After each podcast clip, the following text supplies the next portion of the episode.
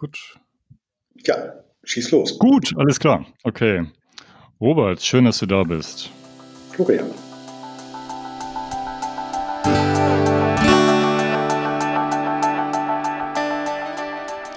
Prima, herzlich willkommen zum Podcast Klares Asien. Mein Name ist Florian und ich bin Trainer und Coach für interkulturelle Kompetenz. Ich treffe mich regelmäßig auf eine Schale Tee und eigentlich auch direkt mit Leuten, die schon ein bisschen länger mit Ostasien zu tun haben. Und wir sprechen dann über, ja, über Themen wie interkulturelle Kompetenz, Kultur allgemein, Lernen und auch Achtsamkeit, ein ganz wichtiges Thema, wie ich finde. Starten will ich aber erstmal mit einer schönen Tasse Tee, die mache ich mir jetzt, einen Jasmintee diesmal. Ich hoffe, Miria lässt mich das durchgehen als absolute Tee-Expertin. Die hatte ich ja letztes Mal im Podcast. Für mich ist, muss ich auch zugeben, der Jasmin-Tee schon auch so ein kleiner äh, Klischee-Tee, den ich äh, viel mit China-Restaurants verbinde, die jetzt nicht so super authentisch sind. Aber naja, ich mag ihn trotzdem. Der heutige Gast ist Robert, äh, ein absoluter Senpai von mir, so kann man das sagen. Und äh, ich denke, die heutige Folge fällt auch unter diese Kategorie Fragen an den Senpai. Kennst du das Wort eigentlich Senpai? Auf Japanisch oder generell in Ostasien ist es eine ganz wichtige Beziehung zwischen, auf Deutsch kann man sagen, Senior und Junior. Senpai wäre dann der Senior und das andere Wort für Junior das ist dann Kohai. Auf Koreanisch gibt es das auch. Das ist dann Sonbe und Hube. Wie gesagt, eine ganz wichtige Beziehung. Robert wäre dann sowas wie der Super Senpai für mich, denn der hat schon Ende der 80er Jahre mit Japan zu tun gehabt, dann auch Japanologie in Hamburg studiert. Zu einer Zeit, da wusste ich gar nicht, dass es sowas überhaupt gibt. Und für mich besonders interessant ist, dass er die Beziehung oder auch den ganzen Kontext zu Japan eigentlich nie wirklich verlassen hat. Zum Beispiel hat er als Reiseleiter gearbeitet für Studienreisen nach Japan. Er kennt Japan also wirklich, wirklich gut und ist zurzeit beim Generalkonsulat von Japan in Frankfurt. Aber wie ist das eigentlich, wenn man sein Leben so mit Japan teilt? Was sind also die Herausforderungen? Was klappt und was klappt vielleicht auch nicht so gut? Was kann man besser machen? Also, Fragen an den Senpai.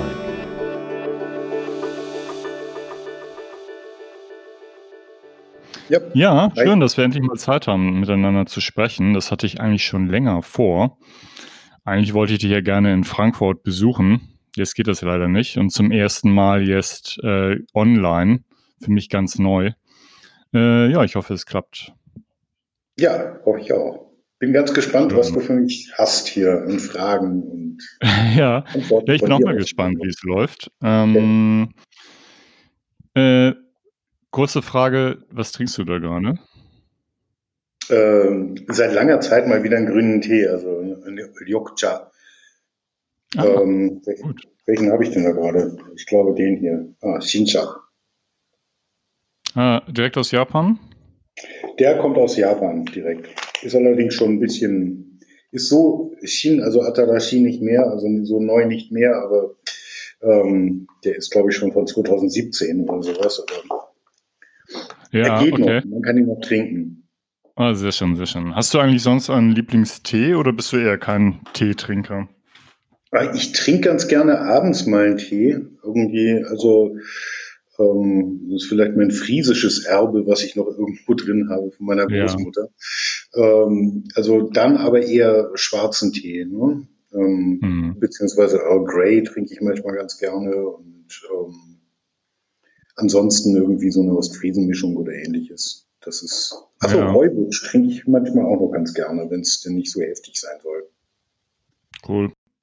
Bei dir ist es ja so, ich meine, ist ja immer so ein bisschen die Frage, was Japanologen ähm, dann so machen nach ihrem Studium. Ich habe den Eindruck, dass, dass sehr viele Leute einfach aus der Begeisterung und aus dem Interesse heraus studieren und dann gucken, was daraus wird. Viele Leute haben vielleicht nach dem Studium auch nichts mehr mit dem, mit dem Land zu tun. Ja. Bei dir ist das anders, ne? Also du hast eigentlich die ganze Zeit, äh, lebst du im Austausch mit Japan. Stimmt das eigentlich? Äh, du musst mich korrigieren, wenn das falsch ist. Nee, nee, das, das, das stimmt schon. Also das ist schon richtig. Also es war mir immer sehr, sehr wichtig und ist es mir eigentlich auch immer noch, ähm, dass ich wirklich auch unmittelbar was mit Japan zu tun habe. Und diesen, diese Jobs, die ich mir gesucht habe oder, oder die ich mir auch selbst konstruiert habe, letztlich in meiner Selbstständigkeit, äh, die waren, die mussten schon, schon unmittelbar einen ganz, ganz klaren Japan-Bezug haben. Das war mir immer sehr, sehr wichtig. Das war auch letztlich ausschlaggebend, mhm. warum ich meine Selbstständigkeit irgendwann mal aufgegeben habe und jetzt im Generalkonsulat von Japan gelandet bin. Ähm, die Folgen habe ich mir nicht so, so unbedingt ausmalen können und ähm, was mich auch geärgert hat, weil ich äh, sowas eben lange, lange gelernt habe und eigentlich damit hätte rechnen müssen, dass man als, ähm, naja, als Außenstehender, als der man da ja betrachtet wird, denn auch wenn man dort mitarbeitet, eben ja. nicht in die Prozesse mit involviert wird, wie man es sich vielleicht unbedingt wünschen würde. Und das ist das, was mir jetzt sehr zu schaffen macht. Aber dann wiederum sind andere Zwänge neben meinen Wünschen eben für Japan zu arbeiten, da nämlich einfach ganz, ganz schlicht die, die bürgerlichen Zwänge eines, einer Familie und eines Hauses im Hintergrund, was irgendwie natürlich auch unterstützt und vor allen Dingen auch leider finanziert werden muss. Und ähm, ja irgendwo muss es halt herkommen, das Geld. Also ich finde, du sprichst ja gerade ein ganz wichtiges Thema an, dieses Gefühl, ähm, äh, vielleicht doch ein Außenstehender zu sein. Ich denke, das ist ein Kernthema. Da würde ich ganz gerne später nochmal mit dir drüber sprechen. Ja, gerne. Äh, mach, gib mir doch mal bitte ähm, so einen Überblick. Wie lange, wie lange stehst du jetzt eigentlich in Beziehung zu Japan, wenn du das mal so einen Zeitrahmen fassen kannst? Oh Gott, also, warte mal. Länger, ne? Also ich glaube, wenn, wenn ich also die Aufnahme meines Studiums mit einberechne, bin ich jetzt bei 30 Jahren ungefähr. 30 Jahre du und Japan, ne? 30 Jahre ich und Japan. Aber Richtig. Ähm, die Begeisterung oder, oder ähm, sagen wir mal der, der, der Zugang zum Land und, und ja doch die Begeisterung für das Land, die ist schon deutlich älter sogar. Kannst du dich erinnern, wann das angefangen hat? In meiner Pubertät, dann da muss ich so ungefähr 16 gewesen sein, habe ich die aus dem Amerikanischen übertragen, also aus der amerikanischen Übersetzung ins Deutsche übertragene Übersetzung von Musashi gelesen. Ich weiß nicht, ob du das Ach, kennst. Natürlich, natürlich. Und ja. ähm, das Buch hat mich so wahnsinnig fasziniert, dass ich also von dem Zeitpunkt an äh, auf Japan komplett fixiert war irgendwie. Und ähm, das war, glaube ich, auch so ein wesentlicher Einstieg in ähm, ja, meine Japan-Welt. Mhm, okay. Was, was, was, hat dich, was hat dich genau, äh, was hat dich an Musashi eigentlich fasziniert an dem Buch? Die Entwicklung. Die Entwicklung, die, die dieser Mensch ähm, Musashi durchgenommen, durchgemacht hat, von irgendwie einem komplett unberechenbaren ähm, ja, Halodri, der, der, der nur um sich schlägt und ähm, irgendwie alles platt macht, was, was nicht schnell genug auf den Bäumen ist, bis hin zu einem ähm, total reflektierten und, naja, wenn man so möchte, irgendwie in gewisser Weise auch ähm, erleuchteten Menschen, ja. Also dass die, die, diese ähm, Metamorphose, die der da durchgemacht hat, die hat mich äh, immer fasziniert und die einzelnen ähm, ja, die einzelnen Steps, die er so, so genommen hat, das hat mich immer wahnsinnig fasziniert. Und ich habe dieses Buch, glaube ich, insgesamt sieben oder acht Mal gelesen. Ich habe keine Ahnung. Auf ja. jeden Fall. So im Laufe der Jahre danach hat es mich so fasziniert. Ich habe es, glaube ich, gleich ein zweites Mal angefangen, als ich das erste Mal fertig gelesen habe. Und ähm, das hat mich eben wahnsinnig fasziniert. Von daher, ja, denke ich, ja, das war so mhm. Mein ganz, ganz großer Zugang. Und ähm, dadurch, dass man ähm, in dem Buch, das ist ja so, so ein Parfumsritt durch die, durch das beginnende 17. Jahrhundert in Japan, der trifft ja wirklich alle Leute, die da in irgendeiner Form in dieser Zeit berühmt geworden sind, was natürlich im wahren Leben total unwahrscheinlich ist, aber okay. Ähm, er hat sie halt alle getroffen und man kriegt durch das Buch, glaube ich, einen ganz guten Einblick in das beginnende 17. Jahrhundert in Japan. Auf jeden Fall. Ja. Ja, ja. Und der nächste Schritt war für dich dann Japanologie zu studieren, oder? Ja, nee, ich habe ja ähm, eigentlich erst sehr spät Abitur gemacht, weil ich das mehr oder weniger auf dem zweiten Bildungsweg gemacht habe. Und schon Anfang 20 war, als ich überhaupt ähm, an die Uni kam.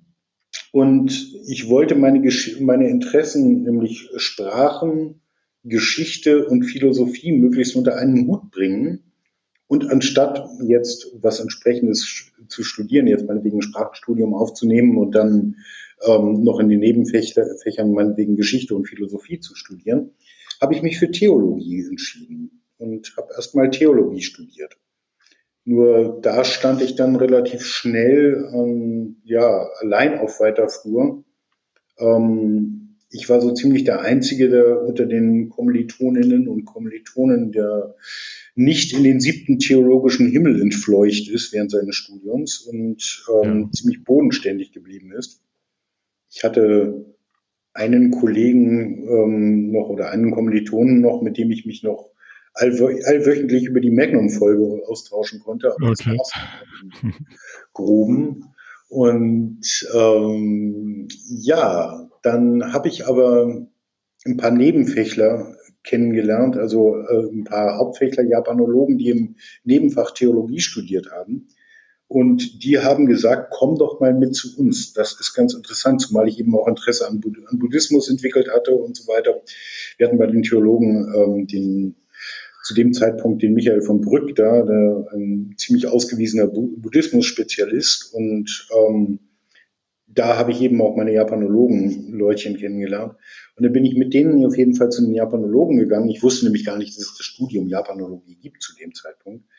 Und habe das so toll gefunden, dass ich die Theologie habe sausen lassen und mit Japanologie begonnen habe. Wann war das eigentlich?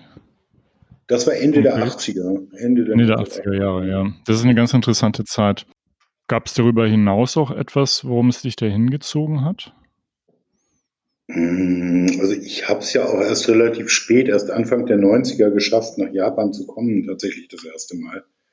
Mhm. Ähm, natürlich, ja gut, also nee, Japan war einfach so als Thema so bedeutend und wichtig für mich, dass es klar war, dass ich erstmal Japanologie studieren müsste. Und ähm, ja, ich weiß nicht, ob es da, da noch weitere Anlässe gegeben hat.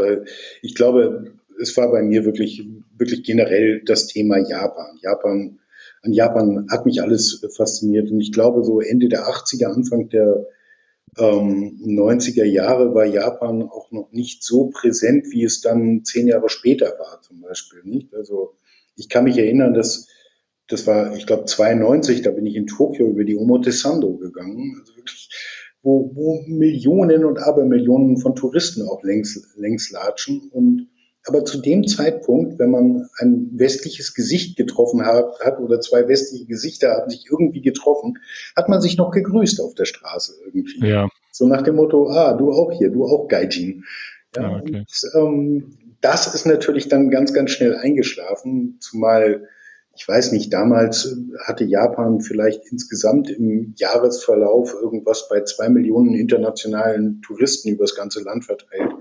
Heute sind die, oder also für, für dieses Jahr war, abgesehen jetzt von Corona, ähm, waren 40 Millionen Touristen geplant. Das ist schon ein Riesenunterschied, ja. Ja.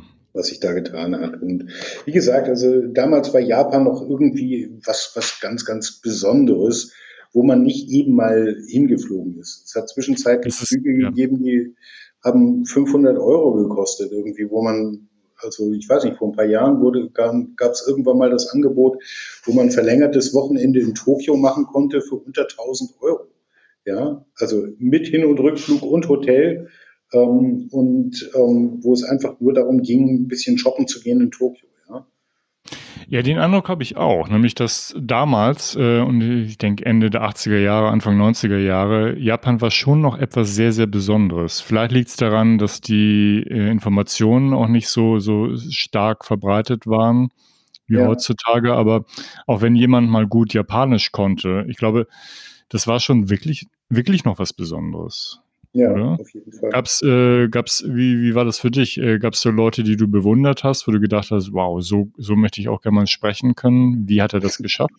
Also, ähm, ich hatte einen Kommilitonen, der ähm, ist irgendwie Anfang der 80er nach seinem Abitur, ist er auf Weltreise gew gewesen und ihm ist zwischendrin irgendwo in so einem kleinen Tropenparadies auf Palau oder sonst wo, keine Ahnung, ist ihm die Kohle ausgegangen und dann hat er die Information von einem, glaube ich, Amerikaner bekommen, geh nach Japan, da kannst du jobben und da verdienst du richtig gut Geld. So, und der ist tatsächlich nach Japan gegangen und ist da fast zehn Jahre hängen geblieben. Ah, krass, okay. Und er hat da als Make-up-Artist gearbeitet, hat wirklich irgendwie so, so ähm, Modelgrößen wie Claudia Schiffer und so weiter bearbeitet und ähm, ja, der ist da richtig hängen geblieben und damals war es wohl so auch so, friss oder stirb. Also sprich die Sprache oder vergiss es. Und der Jürgen, der musste eben relativ schnell ähm, Japanisch lernen und relativ intensiv. Und der hat eben so, so das, was ich ähm, eben auch sehr interessant fand, er hat diese, diese lebendige Sprache, diese gesprochene Sprache, nicht das, was wir an der Uni gelernt haben, sondern die alltägliche Sprache, die hat er so perfekt beherrscht. Ja, der sprach halt wirklich super und da wollte ich immer hin, aber das hat mich auch immer gleichzeitig wahnsinnig eingeschüchtert. Wenn ich mit ihm in irgendeiner Lerngruppe gesessen habe, dann habe ich alles aus lauter Schüchternheit ganz geflissentlich ihm überlassen. Ah, der, der hat auch Japanologie studiert. Der hat auch Japanologie studiert, ja. Ach so, ja, das ist natürlich krass, wenn, wenn so jemand da reinkommt, der, der schon so viel weiter ist in jeder Aber Hinsicht. Heutzutage gibt es so viele Menschen, die so perfekt und so richtig, richtig gut Japanisch sprechen und ja, ja. die sprachlich auch so ja. viel weiter sind. Ähm, ja, es ist unglaublich. Ich weiß gar nicht genau, woran das liegt. Das ist beim Koreanischen sehe ich das ganz ähnlich. Da scheint mhm. es irgendwie so eine kollektive Entwicklung gegeben zu haben, dass Leute erkannt haben, okay, es gibt welche, die gut Koreanisch können, das geht also, also mache ich es auch und mache es vielleicht sogar besser. Ja. Dieser Austausch scheint irgendwie so sehr gut zu funktionieren. Was ist der beste Weg zu lernen? Wie kann man es mhm. machen? Äh, und vielleicht auch so eine Hemmschwelle, die da gefallen ist. Ich hatte, also ich spreche es nur von mir, aber ich hatte immer so einen großen Respekt davor vor Leuten, die sowas konnten. Ja. Ich habe das Gefühl, dass, dass, dass heutzutage äh, dieser Respekt vielleicht auch im positiven Sinne einfach fehlt Mhm. Dass äh, die denken einfach, los geht's, äh, einfach geradeaus, Augen zu und durch. Ich, ich lerne das irgendwie. Ja. Ja, ich weiß es nicht. Ich glaube auch, dass die, dass die Methodik sich vielleicht ein bisschen geändert hat, weil ähm, ich hatte damals zumindest so am Anfang meines Studiums immer das Gefühl, wir würden Japanisch lernen wie eine tote Sprache. Wir lernen Vokabeln, wir lernen grammatische Strukturformeln und lernen das irgendwie miteinander zu kombinieren. Das hatte aber nichts mit dem, mit dem wahren Leben zu tun irgendwie. Ja? ja. Und, ähm, also mit, mit, mit Dialogen, die auch nur ansatzweise realistisch wären oder sowas. Damit hat es gar nichts zu tun. Sondern es war wirklich auch so dieses klassische Frontalunterrichtsbild, was unsere Lektoren damals hatten. Die haben vorne gestanden, haben was vorgeplappert, wir mussten es nachplappern. Aber das ist so nichts. Und mir ging es halt so bei meinem ersten Mal in Japan, dass ich trotz meines Studiums, trotz meines intensiven ähm, Japanisch-Lernkurses, äh, den ich hatte, dass ich eigentlich kaum gerade einen Satz in Japanisch rausbringen konnte, geschweige denn die Leute zu verstehen. Und irgendwann weiß ich noch, ähm, hatte ich einfach genug. Da habe ich irgendwann gesagt, so jetzt fängst du nicht mehr an, irgendwelche grammatischen Formeln dir zurecht zu basteln und so. Du sprichst einfach, wie dir die Schnauze gewachsen ist. Du hörst einfach zu, was Leute in bestimmten Situationen sagen, versuchst dir das zu merken und ähm, versuchst es später auch anzuwenden. Und wenn du ansonsten hörst du zu und versuchst irgendwie darauf einzugehen und sprichst einfach so, wie dir die Schnauze gewachsen ist, was dir für Vokabeln gerade einfallen. Und wenn jetzt gerade mal irgendwie ähm, die Zeiten nicht stimmen oder die Flexion nicht stimmt, dann ist das einfach so. Ja, und, wie, wie ähm, hast du das gemacht? Hast du, hast du da eine ganz konkrete Entscheidung getroffen, ab jetzt mache ich das? Nee, das war insofern eine bewusste Entscheidung von mir, als ich irgendwie mehrfach erlebt habe, vier, fünf, sechs Mal in Folge, dass, dass ähm, Leute mich einfach nicht verstanden haben, so sehr ich mich auch bemüht habe, etwas verständlich darzu, darzustellen. Und ähm, dann hatte ich einfach mal die Schnauze voll und habe irgendwie gesehen, dass mir der Sprachunterricht persönlich, den, den ich in der Uni genossen habe, ähm, einfach nicht so viel gebracht hat und dass ich, dass ich die Sprache nochmal neu lernen muss. Und es ist noch heute so, dass ich, ähm, wenn ich es ganz salopp formuliere, dass ich das Gossen-Japanisch, wenn ich erstmal drin bin, sehr viel besser spreche als, als irgendwie diese durchstrukturierten Höflichkeitsformeln und ähm, das grammatisch Korrekte. Ja, da geht es mir manchmal ziemlich ab. Also das, da erinnere ich vieles nicht mehr, da kann ich vieles nicht mehr, aber so, wenn ich irgendwie in einem Gespräch bin mit einem Japaner und es funktioniert auf Augenhöhe, alles fein. Hm. Dann funktioniert es einfach. Hm. Und dann läuft's. Hm. Ich habe auch das Gefühl gehabt, ich habe ja Koreanistik studiert, dass man da als Student auch relativ allein gelassen wurde, dass das mhm. äh, wissenschaftliche Angebot sich halt auf den Schwerpunkt des Professors beschränkt hat. Aber ansonsten musste man halt selbst gucken. Ähm, und mich haben in erster Linie einfach, muss ich zugeben, auch andere Sachen interessiert. Ich wollte das Land erstmal kennenlernen, ich wollte die ja, Sprache lernen und so. Ähm, das muss man dann eher selbst machen. Aber wie man das geschickterweise anfängt, das ist ja auch nochmal was anderes. Ne? Ähm, wie, wie hast du deinen Weg dann gefunden, deinen persönlichen, mit Japan auch umzugehen und zu gucken, auch in welche Richtung du gehst? Hm.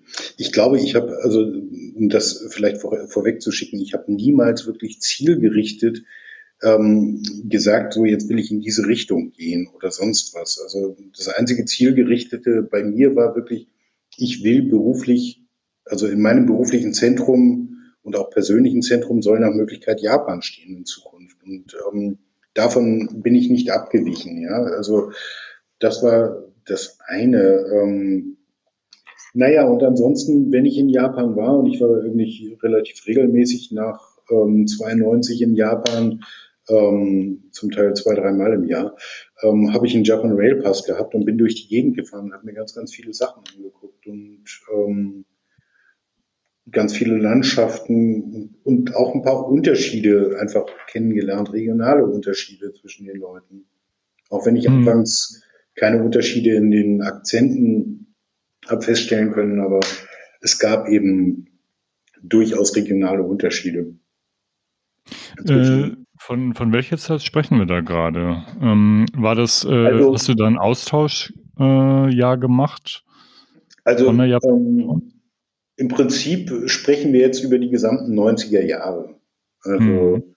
wie gesagt, 92 dürfte das erste Mal gewesen, ja, war es das erste Mal, dass ich in Japan war. Ähm, und dann eben bis ähm, zehn Jahre später, bis ich zurückgekommen bin ähm, von meiner, oder naja, neun Jahre später, bis ich zurückgekommen bin von meiner ähm, Jet Experience, also das Japan Exchange and Teaching Program, wo ich als sogenannter Koordinator für internationale Beziehungen gearbeitet habe. Und ja, auch ein ja, interessantes das, Thema, um das mal ähm, für die Leute, die das noch nicht kennen, äh, zusammenzufassen. Das ist tatsächlich für Japanologen, die eigentlich auch fertig sind mit dem Studium erstmal, äh, ist das eine Möglichkeit, nochmal auch Zeit in Japan zu verbringen und tatsächlich dort gefördert von dem Land etwas für den internationalen Austausch zu tun. Das ist zumindest der Hintergedanke, oder? Verstehe ich das falsch? Das ist die, das ist die Idee, ja. Also ist noch immer mit Sicherheit eines der, der weltweit größten Austauschprogramme schlichthin. Zu meiner Zeit waren, glaube ich, ähm, 6000 Menschen insgesamt in Japan auf die äh, verschiedenen Gemeinden verteilt. Sind, meist kommt man da irgendwie aufs Land, also in Kleinstädte. Ähm, die meisten sind auch sogenannte ALTs, also Assistant Language Teachers, ähm, die dann äh, an den Schulen arbeiten und dort ähm, als Assistenz-Englischlehrer fungieren sozusagen. Ja. Ähm, und dann gibt es eben die sogenannten CIRs, das sind die Coordinators for International Relations. Und die ähm, wiederum, das habe ich da auch gemacht, ähm, die arbeiten dann in einem Rathaus und arbeiten dort meist für städtepartnerschaftliche Aktivitäten.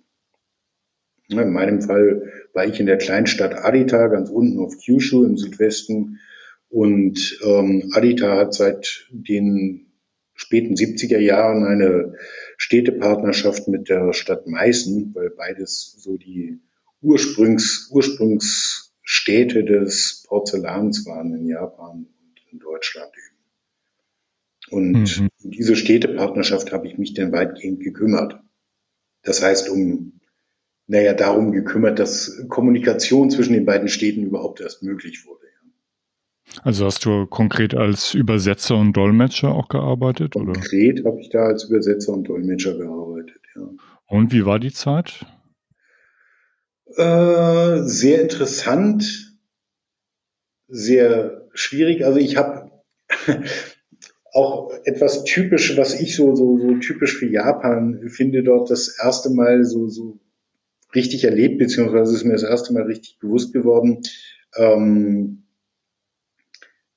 dass nämlich man als, was wir auch am Anfang unseres Gespräches hatten, dass man als ähm, Außenstehender nicht so mit, nicht so mit reinkommt. Du weißt ja vielleicht, also in Korea mag, ist es wahrscheinlich nicht sehr viel anders. Allgemein so in den konfuzianisch geprägten Gesellschaften hat man sehr starkes Bild davon, von, von dem inneren Kreis und dem, was nicht in den inneren Kreis gehört. Also auf Japanisch eben Uchi und Soto. Hm. Und ähm, nun bin ich irgendwann mal, als Gäste ähm, unser Büro besucht haben, äh, von meinem Büroleiter, meinem Kacho, ähm, mit den Worten Kochira wa Uchino Gaijin des.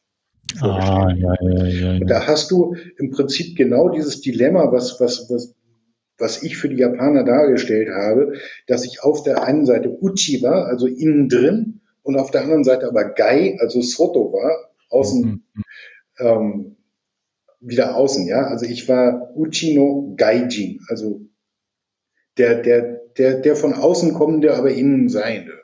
Ja, und das war wahnsinnig interessant. Und dieses Dilemma, glaube ich, ähm, haben die Japaner immer noch nicht so hundertprozentig aufgelöst. Es ist so interessant, finde ich auch, dass, ähm, dass dieses äh, Gefühl ist, glaube ich, international. Auch das Gefühl, dass man innere Kreise und äußere Kreise hat. Aber in Japan ist das so sehr äh, instrumentalisiert, so sehr ähm, Teil des, ja, des, des ganz normalen Umgangs. Ich meine, das ist allein, dass die Worte auch dafür ständig benutzt werden. Ja. Ähm, ist, ist glaube ich, nochmal eine andere Variante von dem ganzen Thema. Und äh, als Ausländer, ich weiß nicht, wie du damit umgegangen bist, aber ich fand es in erster Linie erstmal ähm, unangenehm, äh, mhm. weil ich eigentlich nicht außen sein wollte. Ich wollte natürlich gerne ja, immer natürlich. angenommen sein. Ich möchte ein Teil des Ganzen sein. Äh, deshalb ist es so ein Dilemma, was ich auch sehe an ganz jungen Leuten. Ne? Also ich mache ja auch interkulturelles Training für Schüler, die ein Austauschjahr vielleicht oder längere Zeit bei mhm. der Highschool machen. Und natürlich möchte, möchten die auch gerne Teil einer Gruppe sein. Und ja. hast du irgendeinen Weg gefunden, wie man mit diesem Dilemma besser umgehen kann? Weil ich denke, da gibt es unterschiedliche Sichtweisen. Aus der japanischen Sicht ist es ja nochmal was anderes. Ja. Ähm, und die sehen vielleicht gar nicht unbedingt dieses Problem, was eventuell man als Ausländer aber empfindet. Mhm. Also ich lerne ja gerade ganz viel, lustigerweise durch meinen Job, und zwar von den Leuten, die sich das alles nicht so zu Herzen nehmen, wie ich es tue. Ja. Ähm, und die einfach sagen, irgendwie, die, die diese Einstellung haben, grin and bear it. Ja? Also einfach lächel und nimm's hin, wie es ist. Mhm. Ja, mhm. ähm, das, das kann ich immer nicht. Ich muss immer kämpfen, ich muss immer dagegen ankämpfen, ich muss immer für, für das, wovon ich überzeugt bin, muss ich einstehen und ich muss die Leute nach Möglichkeit auch mitnehmen und überzeugen. Und ähm, da bin ich mehr so der Don Quixote, der ganz häufig ähm, von den Windmühlenflügeln erfasst wird und sonst wohin geschleudert wird, als dass ich wirklich effektiv irgendetwas erreiche. Und ja, ich versuche jetzt gerade so, so mir, mir so eine Gelassenheit zuzulegen, einfach Dinge zu akzeptieren, wie sie sind und wie sie nicht geändert werden können. Ich bin natürlich immer noch ähm, da auch im Generalkonsulat Uchino Gaijin, also ja. ähm, trotzdem das Generalkonsulat sich in Deutschland befindet und ähm, ja, die Leute auch alle irgendwie sich hervorragend mit der deutschen Kultur eigentlich auskennen sollten, zumindest. Ja, trotz allem ähm, ist man da eben doch in einem japanischen System und ähm, in das System passt man einfach als ähm, nicht japanisch aussehender Mensch nicht so hinein. Bestimmte Sachen werden sehr geschätzt, aber nur solange man das macht, was auch erwartet wird und ansonsten fein sich zurückhält und, und ähm, bloß keine Kritik äußert, ja. Weil das wird ganz, ganz schnell als Udusai, als, als lautstark, als nervig empfunden und ähm, ja. das ist immer so ein bisschen schade. Es ist, äh, ich glaube, ein ganz, ganz sensibles, ganz auch, auch wirklich unterschätztes Thema. Äh, auf der anderen Seite, es ist auch ein bisschen schwierig, immer von außen äh, die Kulturen zu bewerten, ja, die eigene kulturelle Prägung auf die andere Kultur einfach zu übertragen. Das merke ich nämlich auch ganz oft. Dass ja. von außen viele Leute gerne äh, sagen, wie die Japaner es anders machen sollten, damit es mhm. besser wäre. Äh, wobei ich mir hundertprozentig sicher bin, dass die Japaner das umgekehrt genauso sehen dass wenn die ganze Welt japanischer wäre, wäre es für die leichter ja, ja. und umgekehrt auch. Äh, ist, deshalb ist es immer ein bisschen schwierig, wie man sich da begegnet, finde ich.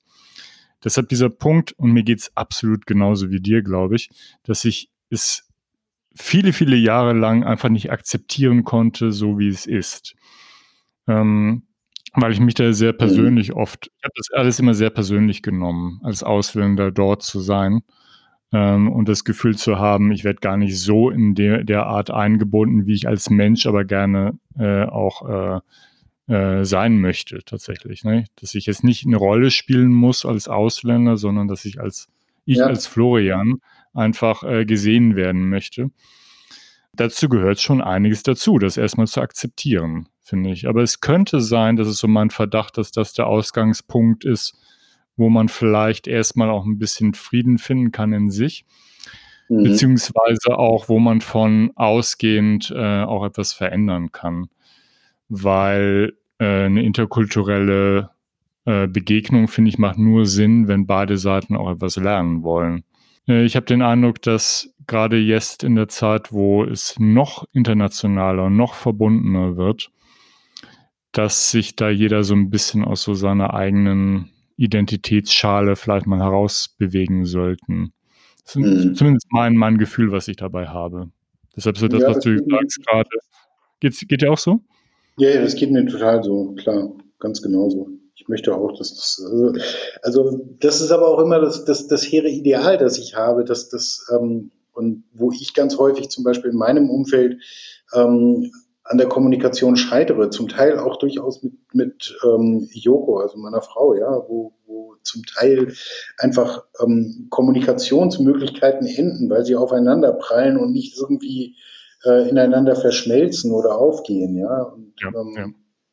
Ich habe es halt ganz häufig, ähm, gerade in meinem beruflichen Umfeld, dass, dass ähm, ich ja, dass ich mir wirklich vorkomme wie, wie jemand, der immer voll gegen die Wand läuft und ähm, nicht feststellt, dass es zwei Meter daneben vielleicht eine Tür geht, gibt, durch die man gehen kann. Ja? Also ich komme mir manchmal wirklich richtig dumm vor, aber ich muss eben bestimmte Sachen, ähm, die für mich nicht akzeptabel sind, die, die ähm, muss ich dann auch ändern, auch wenn es in dem Moment nicht geht. Ja, und man einfach von seinem ursprünglichen Weg einfach abweichen muss und ein paar Meter weiter die nächste Tür nehmen muss.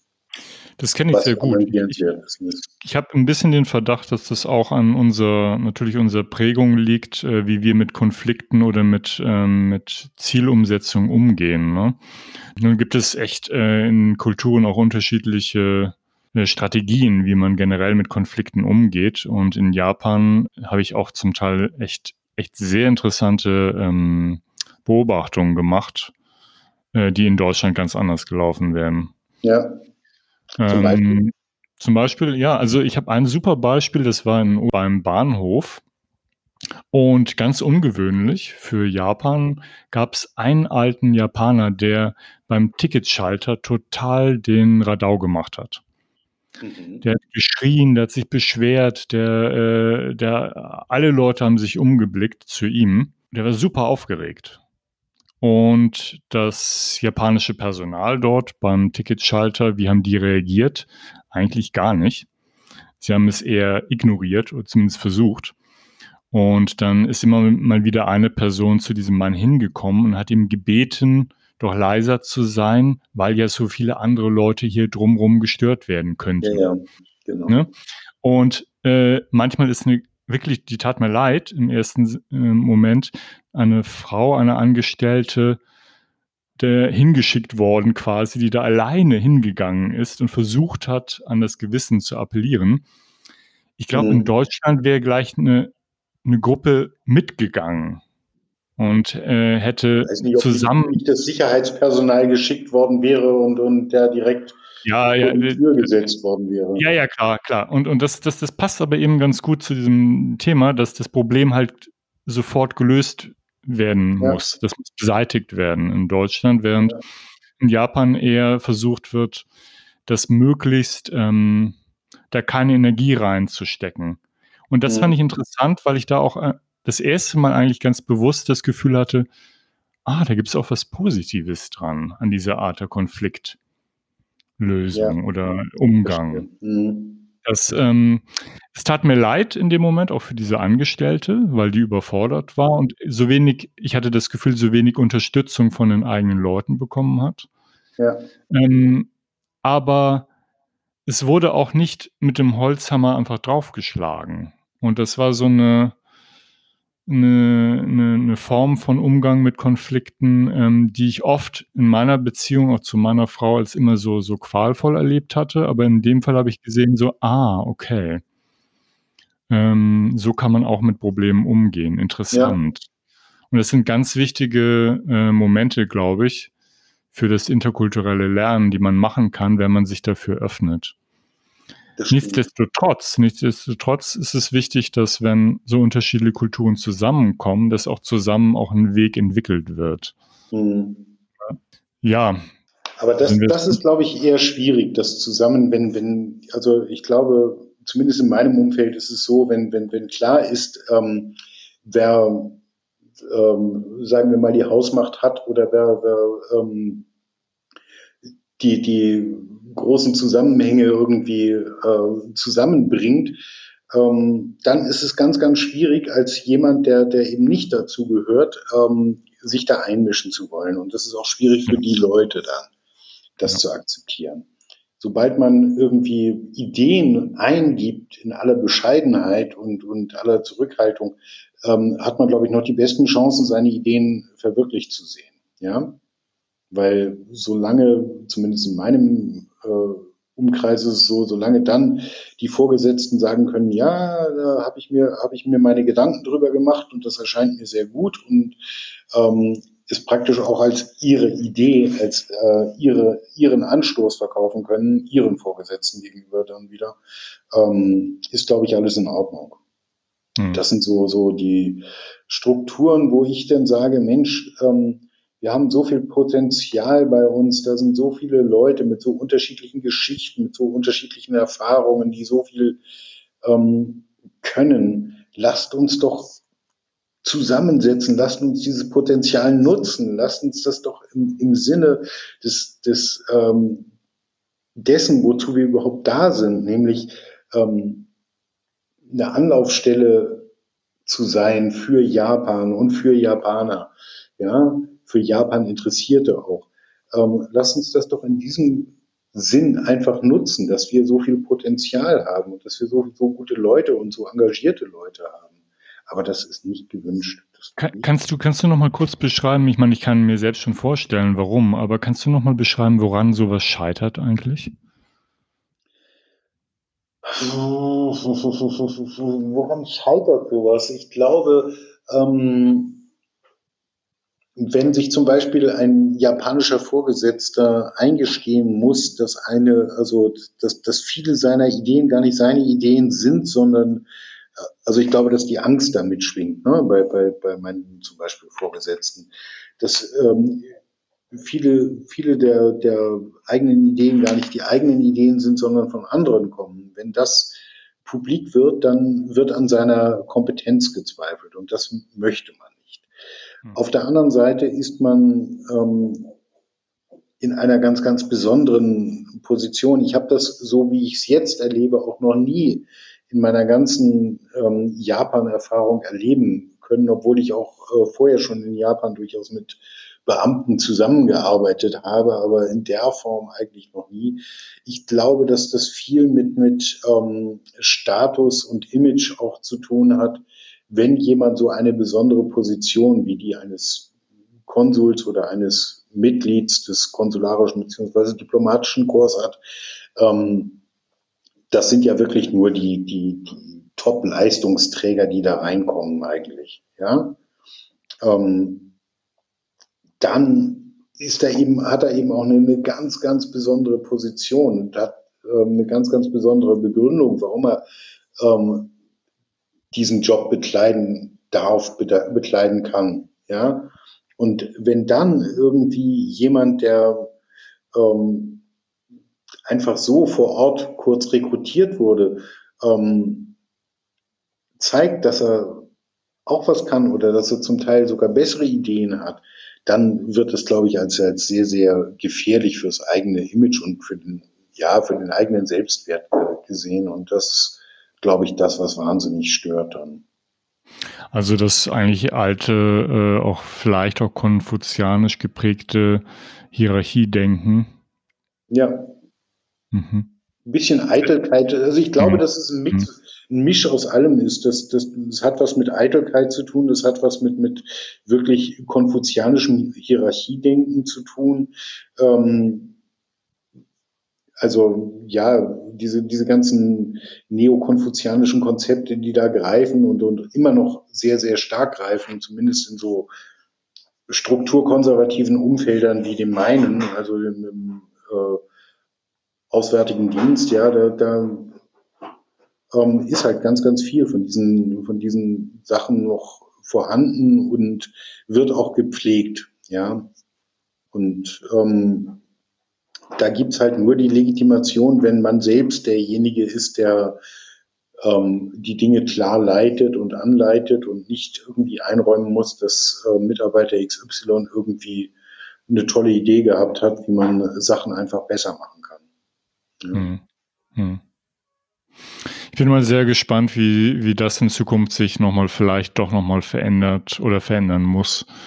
Ähm, wie sehr sich auch, auch Japan in seiner Gesellschaft nochmal verändern wird, weil ähm, ich den Eindruck habe, dass jetzt äh, doch noch viel mehr junge Japaner ins Ausland gehen, Kontakt haben, wieder zurückkommen, ja. dass diese Begegnung auch mit, tatsächlich mit Ausländern auch anders ablaufen kann. Ne?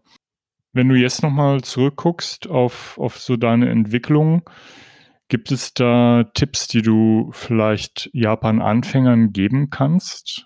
Wie sie mit Japan umgehen können, wie sie vielleicht die Sprache besser lernen können.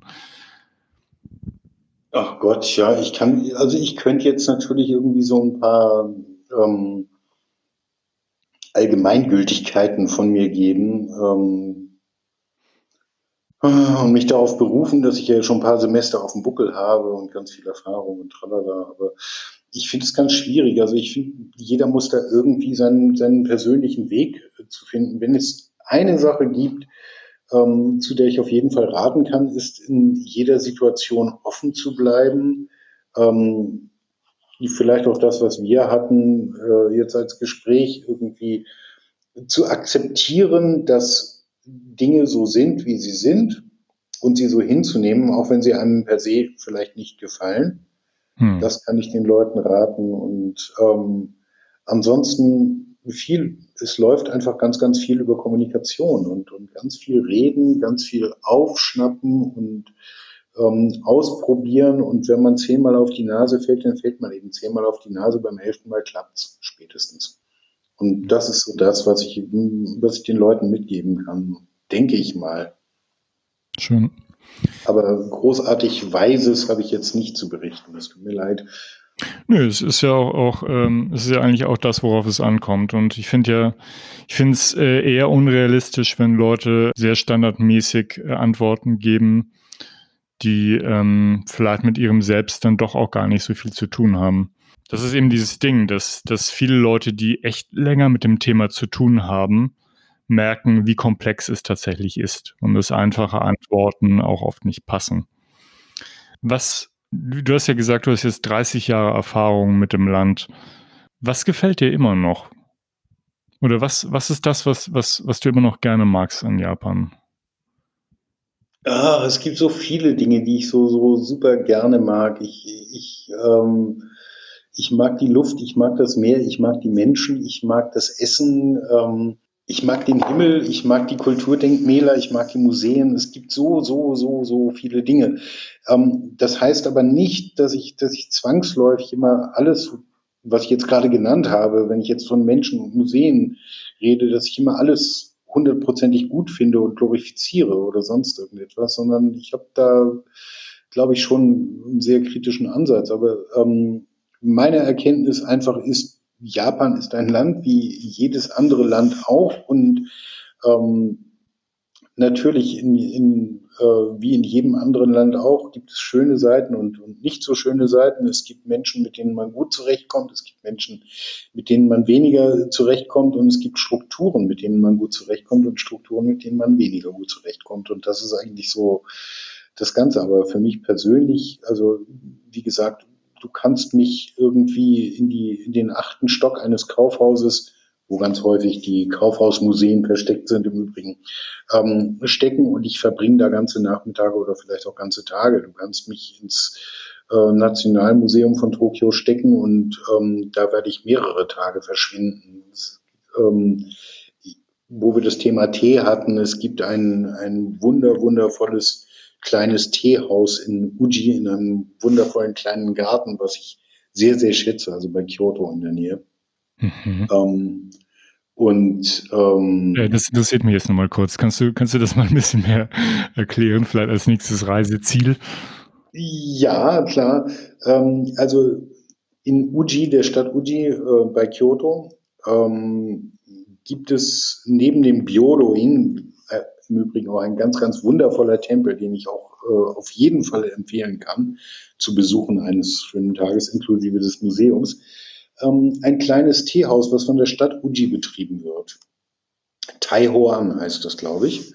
Ähm, das ist in einem kleinen Landschaftsgarten gelegen. Das Ganze ist natürlich irgendwie von der Stadt so hingebaut worden. Und ähm, da kann man für relativ wenig Geld ähm, eine Teezeremonie, beziehungsweise genau genommen einen Teil einer Teezeremonie, nämlich das eigentliche Teetrinken, miterleben. Und ähm, das ist einfach so perfekt, das ist so schön da. Ich mag die Atmosphäre so ungeheuer gerne da in diesem, in diesem Teehaus. Ähm, zumal jetzt leiste ich genau das Gegenteil, aber es wissen wenig Leute davon, beziehungsweise es ist nicht so publik, dieses, dieses Thema oder dieses, dieses Teehaus allgemein.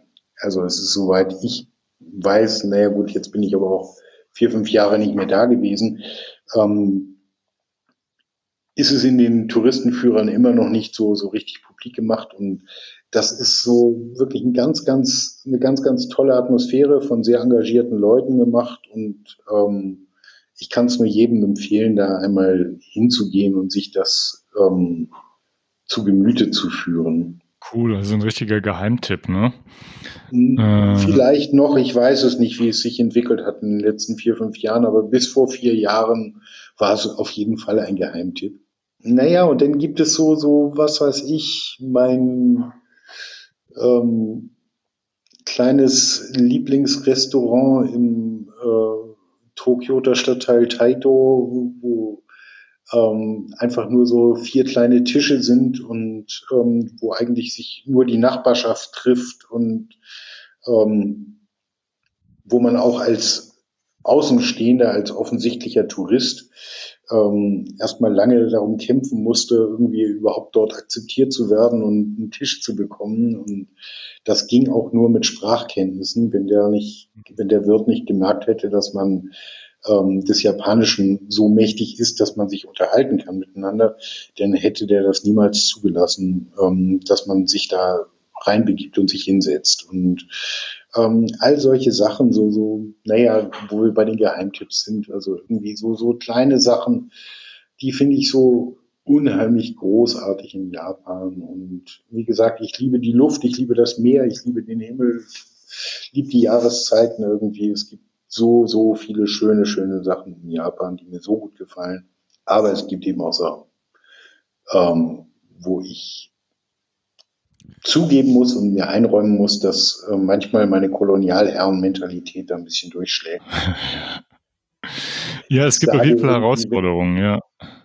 Ja, ja, manchmal ist es so. Wenn ich manchmal, also da kloppe ich mir auch schon selbst auf die Finger, wenn das soweit ist, aber ich kann mich immer noch nicht also in manchen Fällen, seltenen Fällen kann ich mich immer noch nicht des Gefühls erwehren zu sagen, also wenn ihr jetzt mal für einen Pfennig nachdenken würdet, dann würden die auch auf die richtige Lösung kommen oder sowas. Mhm. Aber hm, genau mhm. da fängt, glaube ich, Kolonialherrenmentalität an. Ja, dass man so, so ein, ähm, dass man seine eigene Position so weit nach oben stellt, dass man denkt, andere Leute oder andere Menschen aus anderen Kulturen, aus anderen Ländern belehren zu können. Ja, das, ja, ja. Da muss man immer sehr, sehr vorsichtig sein. Wie gesagt, also ich klopfe mir immer selbst auf die Finger. Total, ich finde ein total menschliches äh, Verhalten und ähm, mich interessiert nochmal, ähm, wenn jemand äh, einen guten Zugang zu Japan bekommen möchte, zum Beispiel über ein Buch. Mhm Gibt es da eine Empfehlung von dir? Ist es vielleicht sogar das Musashi-Buch? Ja, unbedingt. Aber gut, okay. Also okay. Also für mich hat, hat da ganz, ganz viel gepasst. Ne? Also erstmal, ähm, ich mag es, ähm, Fiktives zu lesen, wenn das gut recherchiert ist. Und das ist äh, im Musashi so. Selbstverständlich muss jedem klar sein, dass, dass es diese Märchenwelt, die in diesem Roman aufgebaut wird, so niemals gegeben hat und ähm, dass das eigentlich total unrealistisch ist, angefangen damit, dass der wirklich alle, alle großen Menschen aus dieser Zeit ähm, getroffen hat. Aber das bietet eben auch den Vorteil, dass man sich einen ziemlich guten Überblick über eine kulturell sehr stark prägende Zeit in Japan und auch politisch sehr stark prägende Zeit in Japan machen kann. Also das ist wirklich ähm, das Feinste, was, was man leisten kann. Ansonsten gibt es so, gibt es doch recht viele Publikationen über Japan, die, die sehr gut sind. Was ich jetzt kürzlich auf ähm, Amazon gesehen habe, ist ähm, James May, Our Man in Japan. Mhm. Äh, ich weiß nicht, ob du das davon gehört hast oder das gesehen hast. Das kann ich auch mhm. nur jedem empfehlen. Ähm, James May ist äh, BBC oder war BBC ähm, Reporter und hat sich in sein Lieblingsland ähm, Japan begeben und führt also praktisch vom Norden bis zum Süden hin in sechs Folgen durch ganz Japan, wo er unterschiedlichste Sachen erlebt, die er natürlich in seiner herausragenden Stellung als ähm, ja doch relativ bekannter Berichterstatter irgendwie erleben darf. Und ähm, er ist dann mit entsprechend viel, glaube ich, Budget auch ausge, ausgestattet gewesen, so dass er ähm, alles Mögliche machen konnte, angefangen von einem Hubschrauber-Rundflug über Japan, äh, über Tokio äh, bis hin zu, was weiß ich, irgendwie ähm, ja, der, der Probemitgliedschaft in einem professionellen Schneeballschlachtteam irgendwie. Also wirklich ganz, ganz großartige Sachen und hervorragendste Landschaftsbilder und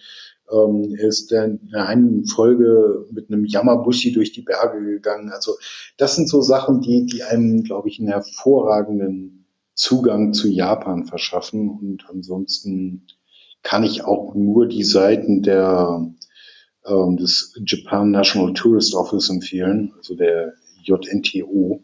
Okay. Unter jnto.de, da kann man auch viel über Japan erfahren, hat viele Link-Hinweise, ähm, hat ja viele Reisevorschläge, die jetzt natürlich in den jetzigen Zeiten momentan ein bisschen in weite Ferne gerückt sind, perspektivisch, mhm. aber ähm, letztlich äh, wird dort auch viel über natürlich viel Positives über Japan berichtet. Und ja, ja. Da, da sich umzusehen und sich da ein bisschen durchzuklicken, genauso wie das JKI, also das äh, Japanische Kulturinstitut in Köln, ähm, kann ich nur empfehlen. Und natürlich, sobald die Museen hier wieder offen haben, es gibt viele, viele Museen, die ganz, ganz, ein ganz, ganz hervorragendes Programm auch über Japan bieten. Hm. Qualitativ immer hochwertiger in den letzten Jahren, wie ich feststellen musste. Und ähm, da kann ich nur jedem empfehlen, guckt, wo ihr Ausstellungsvorschläge oder, oder ähm, Ausstellungshinweise zu Japan findet oder Veranstaltungshinweise zu Japan findet. Und versucht ein bisschen was über Japan zu erleben. Das Meinst sind meine Hinweise. Also direktes, direktes Erleben oder wie meinst du das? Ich finde ja immer direktes Erleben ist, ist, ähm, ist das Großartigste, was man machen kann. Ich kann ein Buch lesen und mir meine eigene Bilderwelt aufbauen oder ich kann ähm, in ein Museum gehen, meinetwegen, oder, äh, und, und, oder einen, einen Film, eine Serie sehen und, und ähm, die Bilder so aufnehmen. Also für mich ist das direkte Erleben natürlich immer das Großartigste und wenn es wieder möglich ist, natürlich einfach mal nach Japan gehen. Mit dem Japan Rail Pass kann man nicht viel verkehrt machen. Ja. Und kommt sicher und gut durchs Land und vor allen Dingen das Tolle an Japan ist einfach, dass überall, wo man hinkommt, auch als Fremder und nicht Sprachkundiger, fällt man immer das kann auch manchmal nerven auf die Dauer, aber man fällt immer wie ein weiches Wattekissen. Ja.